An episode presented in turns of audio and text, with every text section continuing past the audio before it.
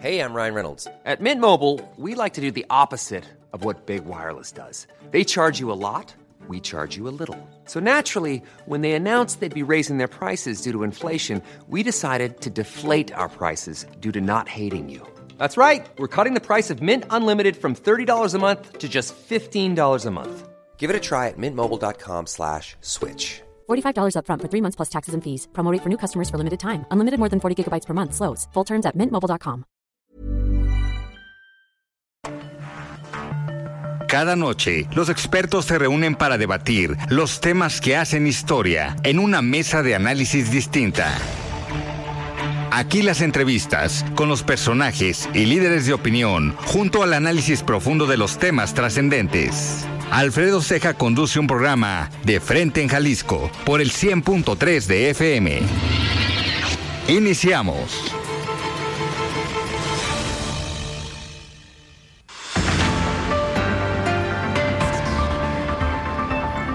Hola, ¿qué tal? Muy buenas noches. Bienvenidos a una emisión más de De Frente en Jalisco, aquí en Heraldo Radio Jalisco. Son las 7 de la noche con un minuto. Hoy miércoles 20 de septiembre y quiero agradecer como todos los días en los controles técnicos a Antonio Luna, en la producción y redacción de este espacio a Ricardo Gómez y recordarles nuestro número de WhatsApp para que se comuniquen con nosotros el 3330 1779 66. El día de hoy vamos a tener esta mesa de análisis con dirigentes empresariales juveniles. Hoy nos acompaña Ernesto Coronel, él es presidente del capítulo de jóvenes del Consejo Agropecuario de Jalisco. Como cada miércoles vamos a escuchar el comentario de Paulina Patlán, ella es presidenta del Consejo Coordinador de Jóvenes Empresarios del Estado de Jalisco y también escucharemos el análisis político, el comentario de David Gómez Álvarez, él es analista político y colaborador todos los miércoles. Y como esta nueva participación también de los miércoles, escucharemos el comentario de Paula Ramírez. Ella es consejera presidenta del Instituto Electoral y de Participación Ciudadana del Estado de Jalisco. Les recordamos que nos pueden escuchar en nuestra página de internet heraldodemexico.com.mx, ahí buscar el apartado radio y encontrarán la emisora de Heraldo Radio Guadalajara. También nos pueden escuchar a través de iHeartRadio en el 100.3 de FM. Y les recordamos nuestras redes sociales para que se comuniquen por esta vía. En Twitter me encuentran como arroba Alfredo y en Facebook me encuentran como Alfredo Ceja. Y también ya pueden escuchar todas las entrevistas en el podcast de De Frente en Jalisco en cualquiera de las plataformas. El análisis de Frente en Jalisco.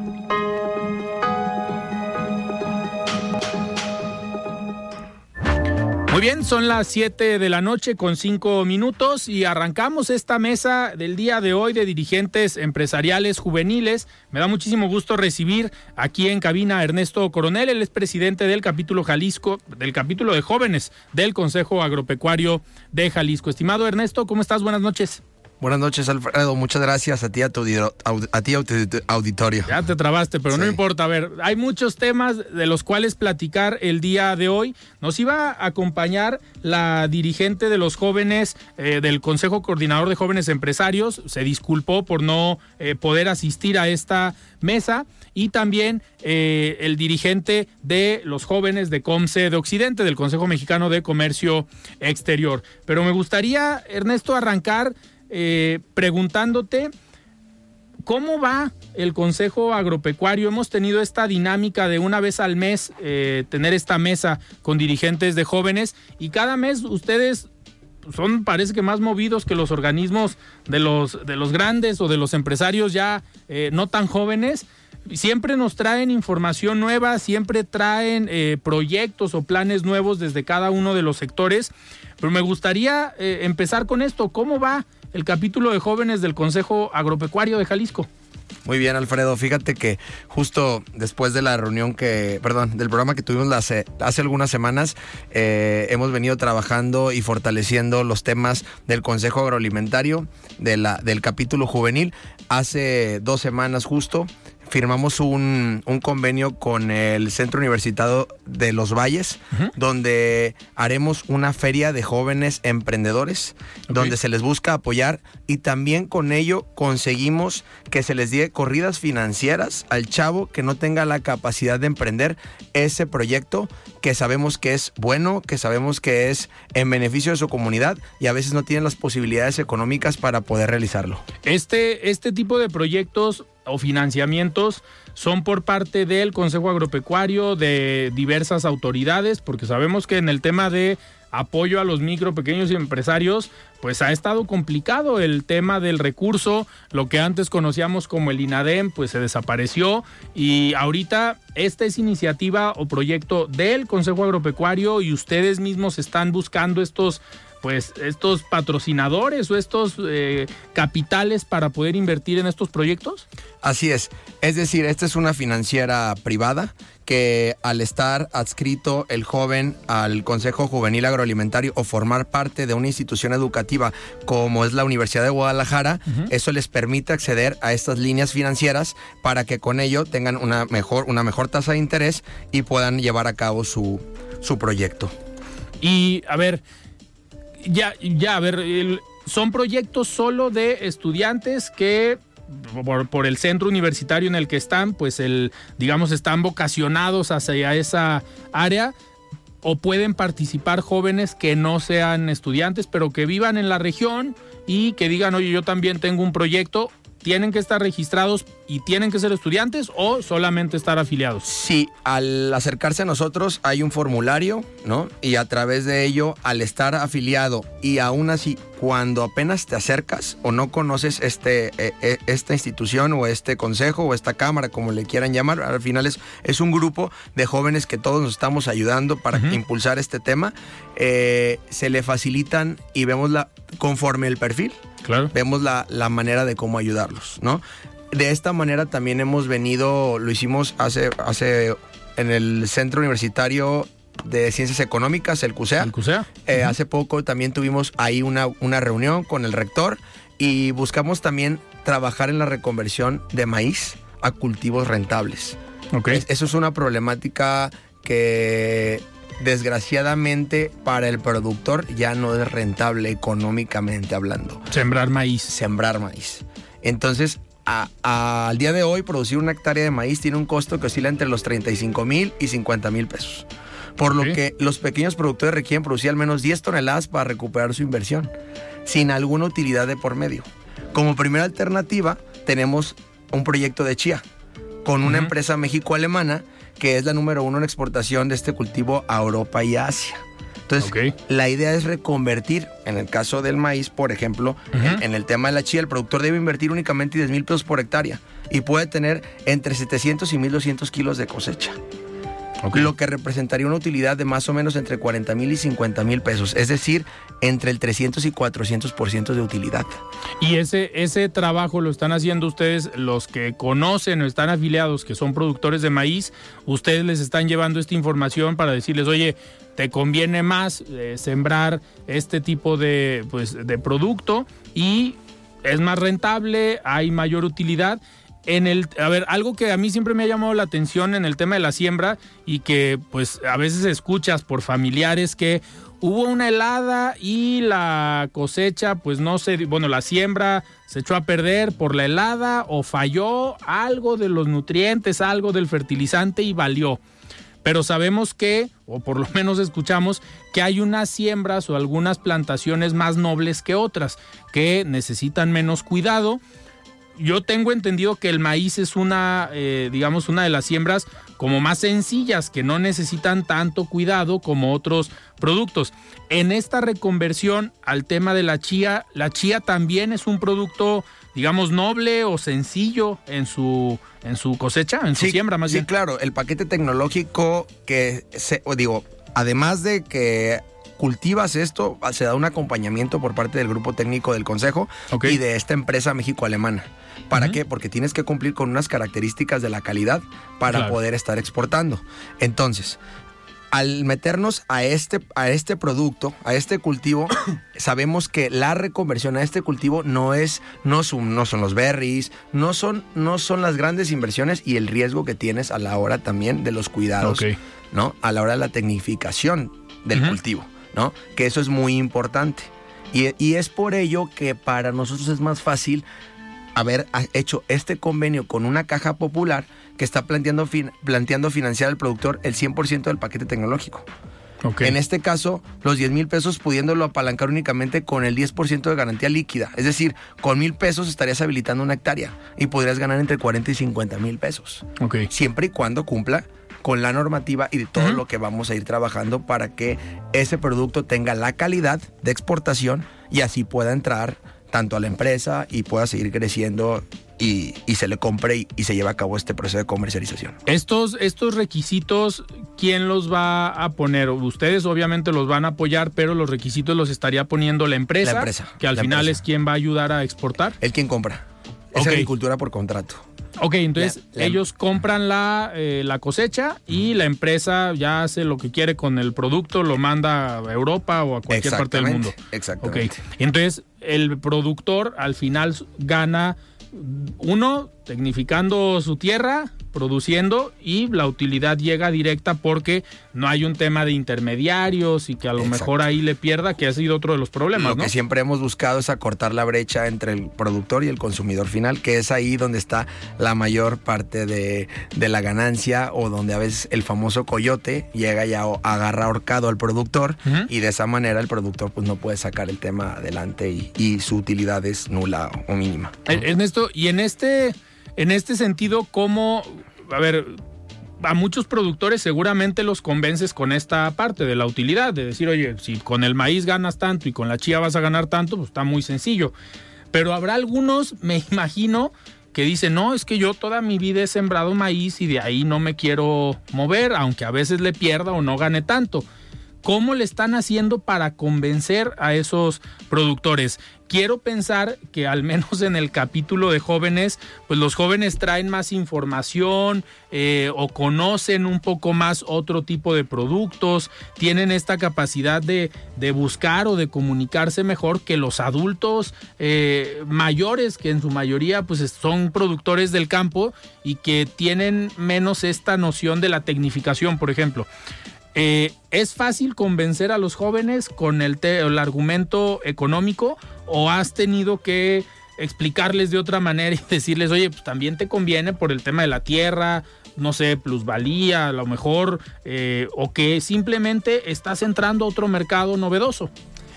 Sí, en el caso de los jóvenes no ha sido tan complejo como con otras generaciones. El, joven le está apostando justo a, esto, a la innovación, a poder expandir el catálogo de productos de su empresa. ¿no? Normalmente son varias generaciones, pero, pero yo creo que esta oportunidad de poder cambiar o reconvertir el cultivo da, da mucho espacio a que México también sea potencia en otro tipo de, cultivos, ¿no? Porque, por ejemplo, el caso, no nada más en Jalisco, el caso del café de Chiapas, ¿no? A nivel mundial es reconocido. El caso, pues ya ya el tema de, los berries pues, ha crecido muchísimo. Ahí hay, una, ahí hay un tema que tenemos que regular muy bien por el agua, ¿no? Es una problemática que ya se percibe en ciertas regiones. Y, con la producción de berries. Con la producción de berries. Entonces, justo un chavo del Cubayes, nos tocaba, Cristian se llamaba el chavo, nos platicaba una tecnología que él hacía ya los berries o los producía con hidroponía. Entonces, ah, tenía una, una tecnología de ahorro brutal. Y ese tipo de cosas o esos talentos, o esas tecnologías, esa innovación, pues están a veces eh, eh, en una esquina y no sé, y no y como no se les apoya o, o, no, o no saben cómo acceder a los apoyos, pues no los podemos explotar. Y esos chavos tienen mucho, como él, hay muchos chavos en todo el estado que quieren expandir su, su, negocio, su proyecto, y a veces no tienen las herramientas para poder hacerlo. Y para, para empezar, digo, es algo que desde hace muchos años se ha batallado en Jalisco y me atrevo a decir que en todo el país esta vinculación de la parte académica con la industria. A ver, me acuerdo hace ya casi 10 años desde el Consejo de Cámaras Industriales se proponía y se buscaba esta parte de eh, no, educación dual, sino la llamada triple hélice y la vinculación del sector académico, industrial eh, que había un organismo, todavía, todavía existe Haltec, que presidió en su momento Juan Alonso Niño y el director era Francisco eh, Jiménez. Este organismo lo que buscaba era eso, llevar la parte técnica, la parte académica para resolver las problemáticas que tenían los sectores empresariales, sea el sector agropecuario, sea el sector industrial, y todas las empresas decían, es que tengo este problema. Y a veces nos llegaban, eh, digamos, alumnos como este tipo de proyectos que decían, es que yo tengo esto, tengo esta tesis, tengo este proyecto, que lo presenté, lo patenté, pero pues quedó en un cajón como un proyecto. Exacto. Todavía seguimos viendo esta, pues esta problemática de vinculación entre la academia y los que pueden dar soluciones a las problemáticas del sector empresarial. También les está pasando en el tema agropecuario.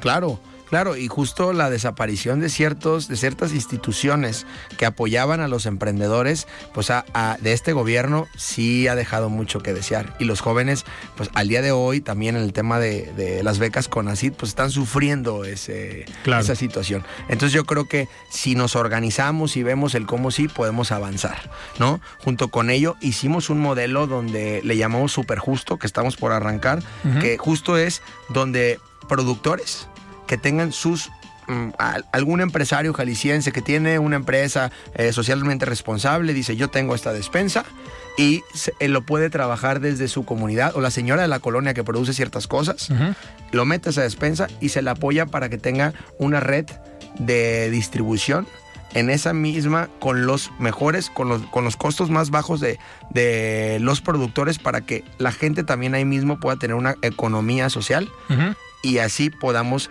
repartir lo que producen con las ganancias las mejores ganancias para el, para el productor y para el consumidor. También que pague lo justo claro, el consumidor. Que es una tarea, me imagino, muy complicada, ¿no? Buscar, encontrar estos perfiles, estos productores y sobre todo que se animen a este tipo de cuestiones.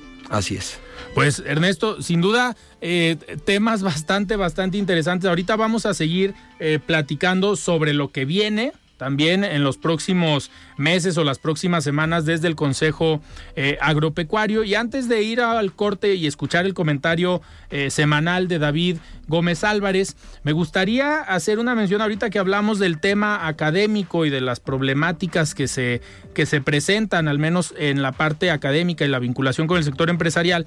Me gustaría comentarles algo que surgió el día de hoy, donde la Universidad de Guadalajara lanzó una guía inédita para promover una docencia igual es un documento de descarga gratuita en el que se detallan situaciones en las que las y los docentes pueden contribuir para erradicar las violencias de las aulas universitarias para ejercer una docencia igualitaria, respetuosa y sin discriminación. Se trata de un documento alejado de conceptos científicos que se centra en detallar y ejemplificar conductas que puedan ser irrespetuosas, discriminatorias o violentas y ofrece sugerencias o cambios para erradicar estos comportamientos en las aulas. La doctora Erika Loyo Beristain, jefa de la Unidad para la Igualdad de esta Casa de Estudios, detalla que, detalló que esta guía surge como un complemento al protocolo para atender, prevenir, sancionar y erradicar la violencia de género y otras normativas para atender las violencias de género en la institución. Menciona que para crear esta guía se tomaron como referencia otros documentos similares que emplean instituciones como la UNAM y con base en ello se solicitó, eh, se consolidó, perdón, este manual con ejemplos prácticos para las y los docentes. La guía contiene acciones de violencia o discriminación como el trato sexista hacia estudiantes, mujeres o de la diversidad, por lo que se señalan ejemplos o sugerencias para que las y los docentes eviten replicar estas conductas. En el documento también se detallan situaciones que pueden ocurrir en entornos virtuales y de qué manera el personal docente puede contribuir para erradicar las violencias. Incluye también apartados con sugerencias para practicar la docencia con un lenguaje respetuoso y sobre todo qué hacer en caso de conocer situaciones de violencia o discriminación. Y esta guía se puede descargar y consultar en el sitio web www.igualdad.udg.mx diagonal publicaciones. Muy bien, pues después de esta información, vamos ahora sí a escuchar el comentario y el análisis político de David Gómez Álvarez. Estimado David, ¿cómo estás? Buenas noches. La voz de los expertos.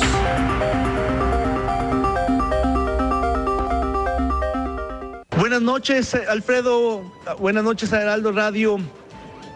Es tiempo de definiciones políticas. Tanto en el oficialismo como en la oposición, en el frente opositor, ya hay candidatas. El único partido político que falta por postular a su abanderado es Movimiento Ciudadano. En ese sentido, las presiones que hay sobre este instituto político son brutales y por supuesto los conflictos y los jaloneos a su interior también son enormes. De modo que no sorprende que el gobernador Alfaro haya cambiado de opinión en varias ocasiones en las últimas semanas. Finalmente, tanto el gobernador de Jalisco como el dirigente nacional de este partido, Dante Delgado, han coincidido en que este partido debería postular un candidato propio que emane de sus filas, que no sea un externo y por supuesto sin aliarse con ningún otro partido político, al menos no con los grandes bloques del oficialismo y del frente opositor.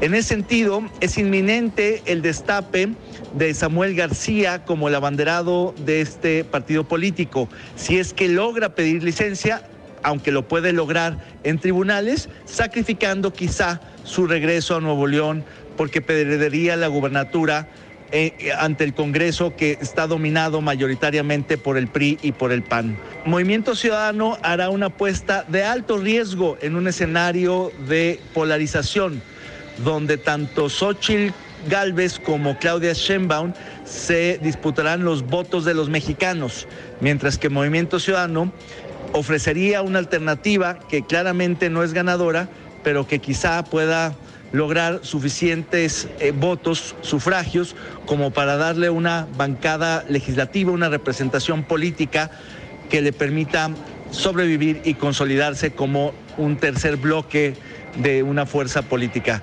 Eso está por verse. Por ahora lo importante es que finalmente no hay una ruptura en Movimiento Ciudadano como se veía venir y hoy hay una coincidencia prácticamente entre todos los actores centrales. En ese sentido, la última incógnita que queda es quién será el abanderado a la gubernatura para Jalisco de este partido político, si Pablo Lemus o Clemente Castañeda.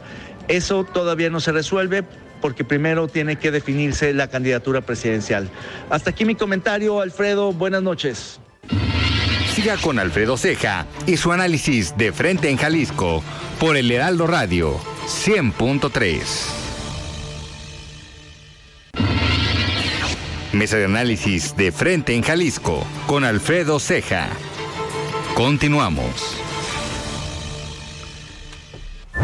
Muy bien, estamos de regreso aquí en De Frente en Jalisco. Son las 7 de la noche con 28 minutos y es momento de escuchar el comentario de Paula Ramírez. Ella es consejera presidenta del Instituto Electoral y de Participación Ciudadana del Estado de Jalisco. Estimada Paula, ¿cómo estás? Buenas noches. Hola Alfredo, buenas noches. Un saludo para ti y para tu auditorio también.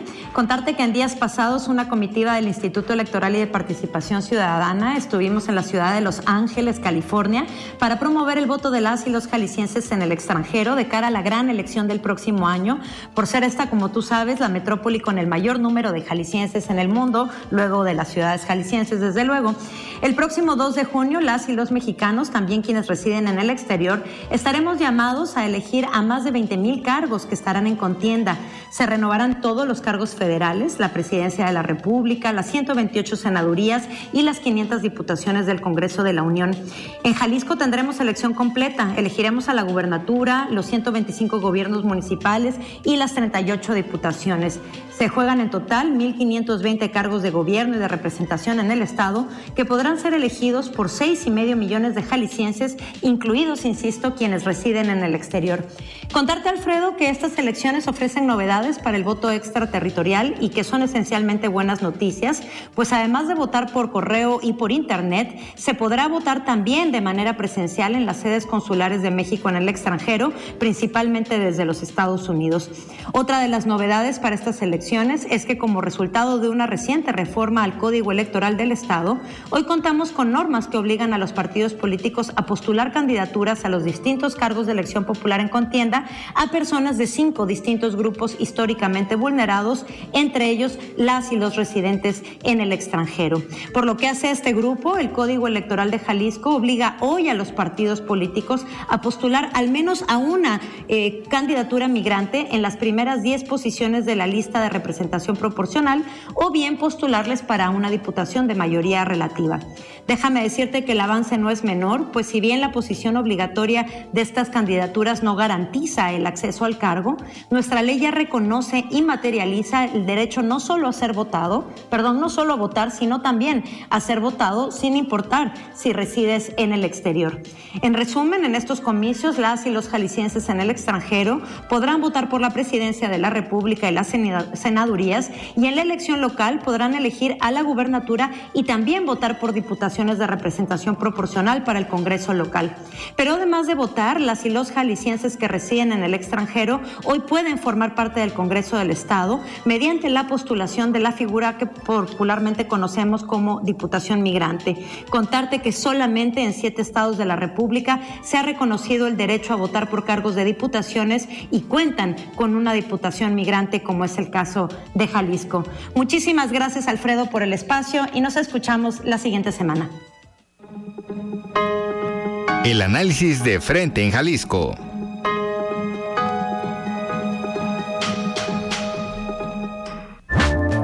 Bien, son las 7 de la noche con 31 minutos y seguimos aquí en esta mesa con dirigentes juveniles y agradezco a Paula Ramírez este comentario eh, semanal. Y Ernesto, bueno, antes que nada presento aquí a Sebastián Mier que normalmente nos acompaña los viernes en esta mesa de análisis de los viernes. Hoy está, está por acá y vamos a entrar también en algunos temas acá eh, políticos que también para los organismos empresariales pues las decisiones políticas tienen beneficios o pueden tener afectaciones. Entonces, me gustaría darle la bienvenida. Sebastián, ¿cómo estás? Buenas noches. Bien, bien, buenas noches, Alfredo. Ahora en miércoles. Muy bien, muy bien. Diferente. Pues vamos a vamos aquí a platicar, a seguir platicando con Ernesto Coronel de el capítulo de jóvenes del Consejo Agropecuario de Jalisco. Ernesto, ahorita entramos al tema eh, político de las decisiones que se han tomado o se han dejado de tomar por parte de los gobiernos, tanto federal, estatal y en algunos casos. Burroughs Furniture is built for the way you live. From ensuring easy assembly and disassembly to honoring highly requested new colors for their award-winning seating, they always have their customers in mind. Their modular seating is made out of durable materials to last and grow with you. And with Burrow, you always get fast, free shipping. Get up to 60% off during Burrow's Memorial Day sale at burrow.com slash ACAST. That's burrow.com slash ACAST. burrow.com slash ACAST. Ready to pop the question? The jewelers at BlueNile.com have got sparkle down to a science with beautiful lab-grown diamonds worthy of your most brilliant moments. Their lab-grown diamonds are independently graded and guaranteed identical to natural diamonds, and they're ready to ship to your door. Go to Bluenile.com and use promo code LISTEN to get $50 off your purchase of $500 or more. That's code LISTEN at Bluenile.com for $50 off. Bluenile.com code LISTEN. Casos también municipales, pero. Eh, antes de pasar a esa parte negativa, me gustaría ir por lo, por lo positivo. ¿Qué viene en los próximos meses, las próximas semanas, para el capítulo de jóvenes del Consejo Agropecuario de Jalisco? Gracias, Alfredo. En las próximas semanas tenemos una misión comercial a Los Ángeles. En pasados días estuvimos, en pasados meses, perdón, estuvimos en Houston. Logramos logramos eh, llevar más de 200 productos, ¿no? Con 20 agroindustriales y sociedades de producción rural, donde pudimos promover productos jaliscienses de calidad en el mercado del sur de Estados Unidos, donde pudimos tener y vincular a productores agrícolas y a los jóvenes agroindustriales directamente con los grandes distribuidores, con las grandes cadenas, con la, el área de compras de esas cadenas para que puedan llevar sus productos a los mercados internacionales. Y a ver, y ahorita van a ir ustedes como dirigentes nada más, porque hay que aclararle al público que a veces hay dos tipos de giras, las giras a las que van los dirigentes nada más y las giras a las que van los productores acompañando a los dirigentes o que van apoyando a los emprendedores. En alguna, en alguna de las mesas nos platicaste que eh, hubo algunas giras donde sí fueron algunos productores, si no, si no me equivoco. En estas que vienen, eh, pues ¿cómo, ¿cómo va el sentido de la gira? Justo vamos algunos productores, sí se acercan productores, en algunas empresas van incluso los del área de comercialización y también van los, los, en el caso de Los Ángeles estarán la parte que organiza la Cámara de Latinos en California y también va a estar quien tiene la parte del abasto o lo que es lo símil al mercado de abastos, pero en California. Eh, es decir, se puede abrir el mercado, la oportunidad para que productores desde aquí manden sus productos a una central de abastos que al final pues es un centro logístico prácticamente del tema eh, alimenticio. Así es, hay unas chavas que ya lograron colocar la torta ahogada, ¿no? Que está en anaqueles y tiene un alto, un alto tiempo de duración en anaquel. Y hay justo unos jaliscienses que tienen una de las cadenas más importantes con 47 tiendas. Ellos son de Jalos. Ok. Son de ascendencia de Jalos. Y también tendremos la reunión con los directivos de estas cadenas tan importantes en California. Que, lo que se espera es que estas cadenas, al ser de Jalisco, pues sean más sensibles, ¿no? A recibir este tipo de, de productos provenientes de Jalisco. Así es. Eh, Ernesto, a ver, en estas, en estas giras a mí siempre me ha llamado la atención porque a veces escuchamos de giras que van al Silicon Valley o que van a Los Ángeles o que van a San Francisco o a Houston a hacer misiones comerciales. Pero de lo que escuchamos siempre es de la parte de alta tecnología. Del tema agro escuchamos muy poco. Hace tiempo, eh, si no me equivoco, no recuerdo si tú fuiste a esta gira, fue una gira que eh, propició o al menos invitó el ayuntamiento de Zapopan, que en, alguna de las mesas platicó Paulina, eh, Paulina Patlán, que ella había asistido y precisamente era específicamente del tema agro. se está impulsando hoy desde los gobiernos, tanto estatal como federal, que desde el Consejo Agropecuario también se tengan estas misiones comerciales o son ustedes como Consejo Agropecuario los que están buscando y tocando puertas para los agremiados? Eh, ¿Sí se está trabajando en conjunto o es un esfuerzo que está haciendo propiamente el Consejo? A ver, lo decimos con todas sus letras, esto ha sido únicamente un esfuerzo de los chavos y, de los, y del Consejo. Ah, hemos tenido pláticas con ayuntamientos, solamente fue la plática protocolaria y ya no se llevó a cabo, ¿no? Yo creo que a veces se pierde porque como acá no hacemos política en estos viajes, se únicamente nos dedicamos a la parte comercial y al negocio. Pues ahorita yo creo que no es una época donde los partidos y en el presupuesto lo podemos ver, están más enfocados en el proceso electoral que en, que, que el productor le vaya mejor. Pues vamos, vamos a estar muy atentos de cómo les va a los productores, a ustedes como, como dirigentes juveniles empresariales en este tipo de giras y que así como cuando viene el secretario de Desarrollo Económico, los líderes de los organismos empresariales, los mayores, que vienen y traen los resultados y nos dicen, oye, pues fuimos a esta gira y atraemos tanta inversión o tantas empresas van a venirse a instalar a Jalisco también los vamos a invitar para que cuando regresen de esta gira, pues vengan a platicarnos los, los resultados. Así será. Perfecto. Ernesto, a ver, ahora sí vamos a entrar al tema político, porque acá Sebastián ya está haciendo eh, señas. A ver, ahorita precisamente con este, con este tema que comentas que pues no ha habido sí un acercamiento a lo mejor formal por parte de las autoridades para generar este tipo de giras, visitas desde el sector eh, agropecuario. ¿Cómo ha sido el trato? Me gustaría primero enfocarme en lo federal, porque quien tiene más posibilidades de apoyar la política eh, agroalimentaria del país es el gobierno federal. Precisamente ahorita está el tema del presupuesto.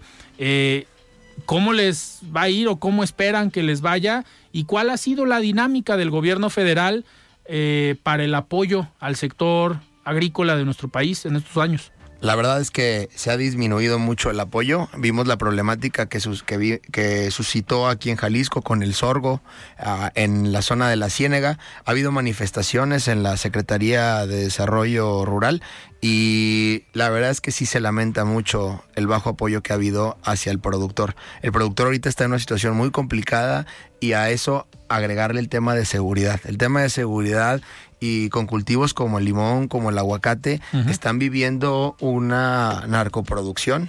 Lo decimos con todas sus letras porque el crimen organizado se ha metido muy, muy, muy fuerte en el trabajo honesto de los productores y eso, y eso le impide al productor poder desplazarse, poder poder destacar, porque a veces se tienen que ir del país y tienen aquí a los empleados y a los trabajadores, quienes son los que están sufriendo el riesgo todos los días desde que salen de, de, de la tierra a su casa.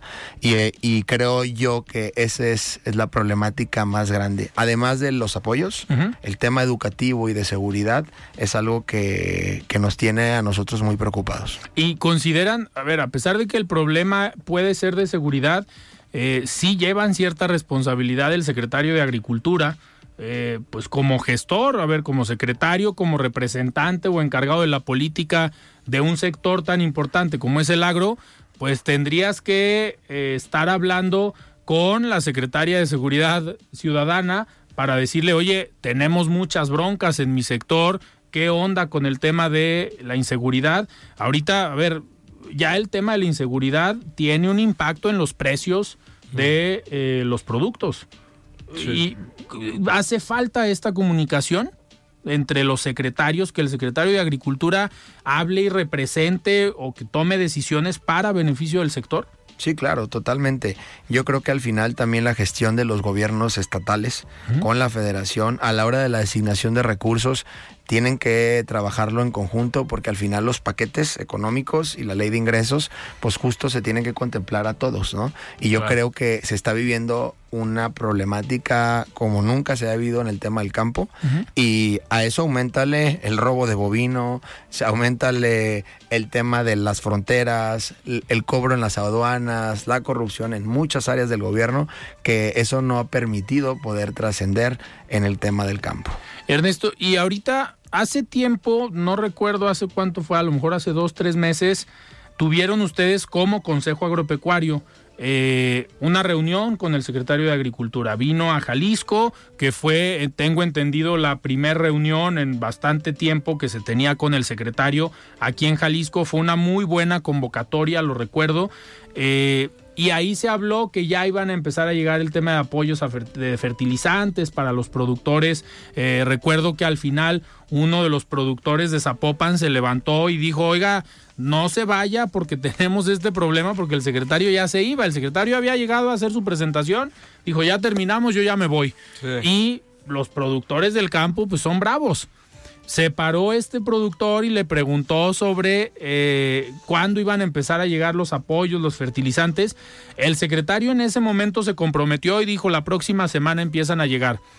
¿Cómo van estos apoyos? Sí llegaron a Jalisco, según lo que dijo el secretario. ¿Se está apoyando, al menos desde la Secretaría a nivel federal, al campo en Jalisco? ¿O qué quejas, aparte de la inseguridad, eh, se puede tener al secretario y saber si ha existido este diálogo, si ha continuado, porque una cosa es que venga una reunión dos horas y Exacto. que después se olvide tres meses del sector agro aquí en Jalisco. ¿Siguen en comunicación con el secretario? A, a raíz de la reunión se logró, se, se logró un apoyo un apoyo interesante en fertilizante, para el apoyo de fertilizante en la región de la Ciénega, en la región de en, también a los productores en, un, en los ejidos de Zapopan. Uh -huh. Y a partir de ahí eh, empezamos a trabajar los temas con el secretario, con la delegación, pero se quedaron atorados a raíz de todas las broncas que había con el presupuesto, de todo lo que salió de Segalmex. Uh -huh. Argumentaban ahí un, un, déficit económico a la hora de la ejecución del recurso. Entonces creo sí. yo que la corrupción que, que invade este gobierno y entre, aunque haya un, un funcionario bien intencionado, está el otro que va viendo cómo, cómo hace negocio con el compadre y eso es algo que, que la verdad pues tiene, tiene parado muchos proyectos para el país. Claro. Sebastián, ¿a ti te gusta mucho el tema de anticorrupción, los datos? Este caso de Segalmex, que es un tema Reconocido, importante, ¿no? muy reconocido. Al Por el propio presidente. Por el propio presidente, pero los responsables pues, siguen en el cargo. O sea, los responsables no han sido juzgados, no han sido ni siquiera, yo creo que acusados. Eh, si comparamos el tema de Segalmex con la famosa estafa maestra de la administración pasada, no hay punto de comparación. Creo que es mucho mayor, Mayor. el caso de corrupción en Segalmex. A ver, abro el micrófono aquí, Sebastián, para si le quieres preguntar algo aquí a Ernesto sobre este tema. De Segalmex. A ver.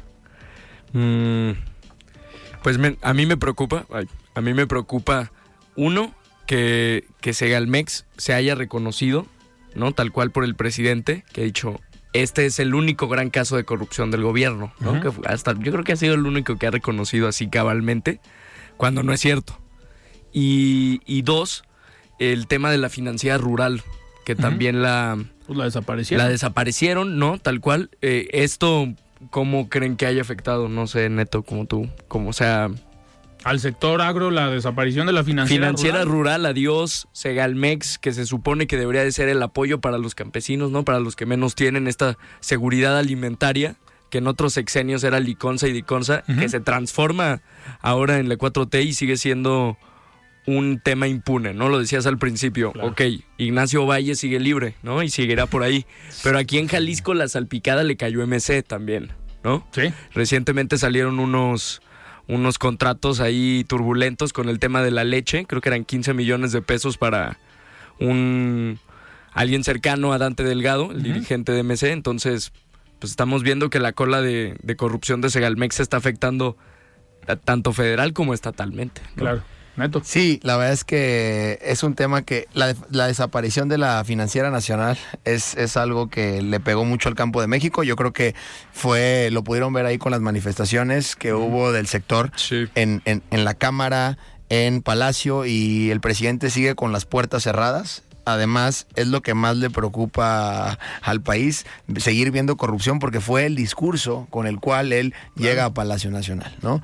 Él hablaba de la corrupción, que no iba a existir en su corrupción, y lo decimos claro, con todas sus letras, los contratos de los hijos de Bartlett en, los, en, en- en el gobierno federal, el tema de Segalmex, se vio a Alejandro Puente vinculado al, al- al tema de, de la compra. Hay unos departamentos a nombre de las empresas con las que triangulaban el dinero. Y yo creo que eso es preocupante, no nada más para el campo, yo creo que para cualquier ciudadano de este país, porque sí se ve la corrupción y no hay nadie, y hay una impunidad brutal. El presidente ataca a los poderes, ¿no? A la autonomía, se quiere meter a la autonomía de los poderes, señala a la Corte, señala al legislativo, pero no asume su responsabilidad como ejecutivo. Totalmente. Eh, Ernesto, ahorita, a ver, hablando del tema de corrupción, también mucho se ha dicho que en este tipo de apoyos al campo pues, existía corrupción. Y a lo mejor fue una de las... Ay, pero esa es la de siempre, ¿no? Sí, pero al final dicen, por eso desapareció Financiera Rural, porque había corrupción. Por eso hicimos otro aeropuerto, ¿no? Hoy- Porque había corrupción. Hoy en estos apoyos, ¿les han llegado casos a ustedes al consejo o que tengan conocimiento que algún funcionario público a los productores les diga, oye, pues sí va a haber un apoyo, pero fíjate que te tienes que mochar con el diezmo o el 10% conocido? Eh, ¿Sigue habiendo corrupción hoy en los apoyos de la forma que lleguen al sector agropecuario?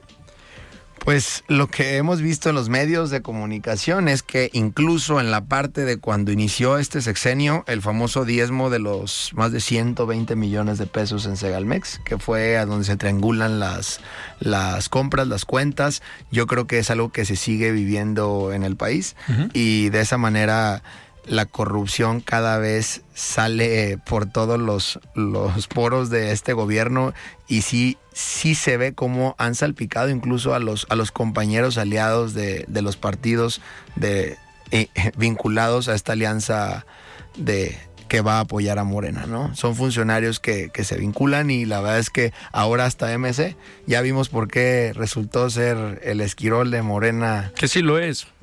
Que sí lo es. Sí, siguen sin quererse aliar o sumarse al Frente Amplio por México.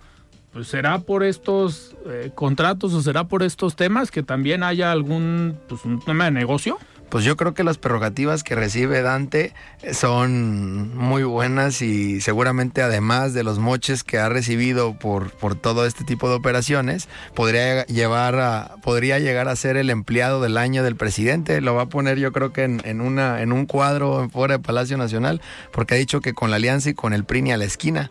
Y yo creo que si, esos, si ese porcentaje se fuera a un tema de, de, de, ser una oposición firme, pues podrían dar un equilibrio y que le abrieran al electorado donde elijan dos vías y, no partir algo para, para, dividir el voto de la oposición, ¿no? Claro. Ernesto, ¿están preocupados desde el sector agropecuario con lo que pase el próximo año en el 24, independientemente de las alianzas, pero les preocupa el resultado? o de la dinámica que se pueda eh, tener en todo este proceso electoral? Claro, pues lo importante ahorita es participar, que los jóvenes participen. Yo creo que es lo que hemos venido haciendo los, los líderes juveniles de los sectores incentivar a que, a que participen en este proceso, porque este proceso es, va a ser fundamental para los jóvenes. Los jóvenes van a definir este proceso electoral. ¿Qué pasó en el Estado de México? La mayoría de los jóvenes no salieron a votar. Vimos un, un, abstencionismo brutal. Entonces yo creo que si esos jóvenes salen a votar y realmente expresan su, su molestia o su felicidad o como le quieran llamar, su sentir en las urnas, vamos a ver resultados reales. ¿Por qué? Porque es muy fácil hacer política desde un TikTok o desde Twitter, pero el domingo no van a votar y es importante participar. Nosotros nos hemos venido enfocando a hacer que participen, que incidan e incluso ver la posibilidad que seamos un vínculo para poder ver perfiles ciudadanos en, los, en, la, vinculación con los partidos políticos, ¿no? Porque sabemos que es un puente y, y sabemos que el sector agroindustrial, el CCIJ, o sea, quien, todos los sectores de jóvenes en materia económica yo creo que deben de unirse para poder sacar a México adelante. Totalmente. Ernesto, tenemos antes de despedirnos que escuchar el comentario de una compañera eh, que, que, no pudo venir hoy a la mesa, de Paulina Patlán. Ella es presidenta del Consejo Coordinador de Jóvenes Empresarios. Vamos a escuchar este comentario. Estimada Paulina, ¿cómo estás? Buenas noches. Estimado Alfredo, te saludo a ti y a tu auditorio que nos escucha esta noche en tu programa de Frente Jalisco. Es una pena que el día de hoy no los pueda acompañar en cabina por temas de agenda pero aprovecho para mandar un saludo a mis amigos Armando Castaño, presidente joven de Coparmex Jalisco, y a Ernesto Coronel, presidente joven del Consejo Alimentario de Jalisco. Y les comparto que desde el Consejo Coordinador de Jóvenes Empresarios nos encontramos muy contentos. Les platico sobre el proceso de selección de los finalistas de nuestro premio Adolf Horn. Como saben, en agosto abrimos la convocatoria para seleccionar a estos jóvenes empresarios de Jalisco que están contribuyendo y construyendo un mejor futuro para nuestro Estado, que con, innovación, responsabilidad social y compromiso sobre todo están inspirando a nuestra comunidad. Hace un par de días cerramos esta convocatoria con una gran respuesta de más y ahora nos encontramos preparando la presentación de los primeros 10 semifinalistas que presentarán su pitch ante jueces que estarán integrados por empresarios destacados en nuestro estado. Por mencionarte algunos, eh, nos acompaña Salvador, Salvador Quirarte, director general de PlayCap, y Erika Flores de BioValmex. Esta presentación será a puertas abiertas, que por segunda ocasión será en el auditorio del CUSEA este 29 de septiembre a las 7 pm y aquí aprovecho para agradecer el apoyo que siempre nos ha dado el maestro Gustavo Padilla, rector de la Universidad CUSEA y a todo su equipo. El año pasado nos acompañaron más de 300 personas entre la comunidad de estudiantes, emprendedores y familiares de los participantes. Y me gustaría aprovechar este espacio para extender la invitación a que nos acompañen a vivir la experiencia donde se darán a conocer después de este proceso a los cinco finalistas que, que llegarán al día de la premiación que les recuerdo se llevará a cabo el 8 de noviembre a las 7 pm en nuestra ya tan emblemática sede, el Hospicio Cabañas. Si desean obtener mayor información, pueden escribirnos a nuestras redes sociales, nuestro Instagram arroba ccjej o directo a nuestras oficinas en edificio Mind, piso 6, oficina B. Muchísimas gracias y me despido deseándoles una excelente noche. Hasta luego. Muchísimas gracias, Paulina, por este comentario. Ernesto, nos queda un minuto, un tema muy importante. La igualdad salarial. Hace unas semanas, la diputada federal Laura Aro propuso una iniciativa en materia de igualdad salarial y en el tema del campo ha sido polémico este, pues las condiciones a veces de los trabajadores hace algunos años.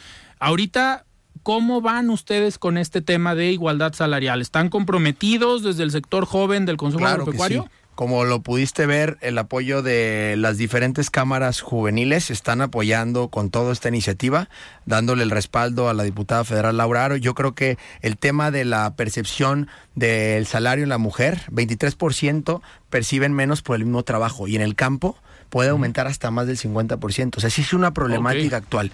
En el, desde el Consejo Juvenil Agroalimentario estaremos siguiendo de cerca esta iniciativa y esperemos todas las fuerzas políticas se suman para poder sacar este tema adelante. Perfecto, pues vamos a estar muy atentos también de este seguimiento y de la aplicación de la norma, sobre todo en el sector eh, agropecuario. Ernesto, muchísimas gracias por estar hoy aquí en De Frente en Jalisco. Muchas gracias, Alfredo, a ti y a, a todo tu auditorio. Muchísimas gracias, Sebastián.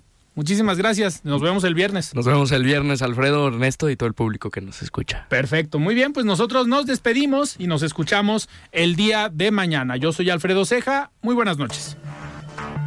Alfredo Ceja los espera de lunes a viernes para que junto con los expertos y líderes de opinión analicen la noticia y a sus protagonistas. Esto fue De Frente en Jalisco, otra exclusiva de El Heraldo Radio. When you make decisions for your company, you look for the no-brainers. And if you have a lot of mailing to do, stamps.com is the ultimate no-brainer. It streamlines your processes to make your business more efficient, which makes you less busy. Mail checks, invoices, legal documents, and everything you need to keep your business running with stamps.com.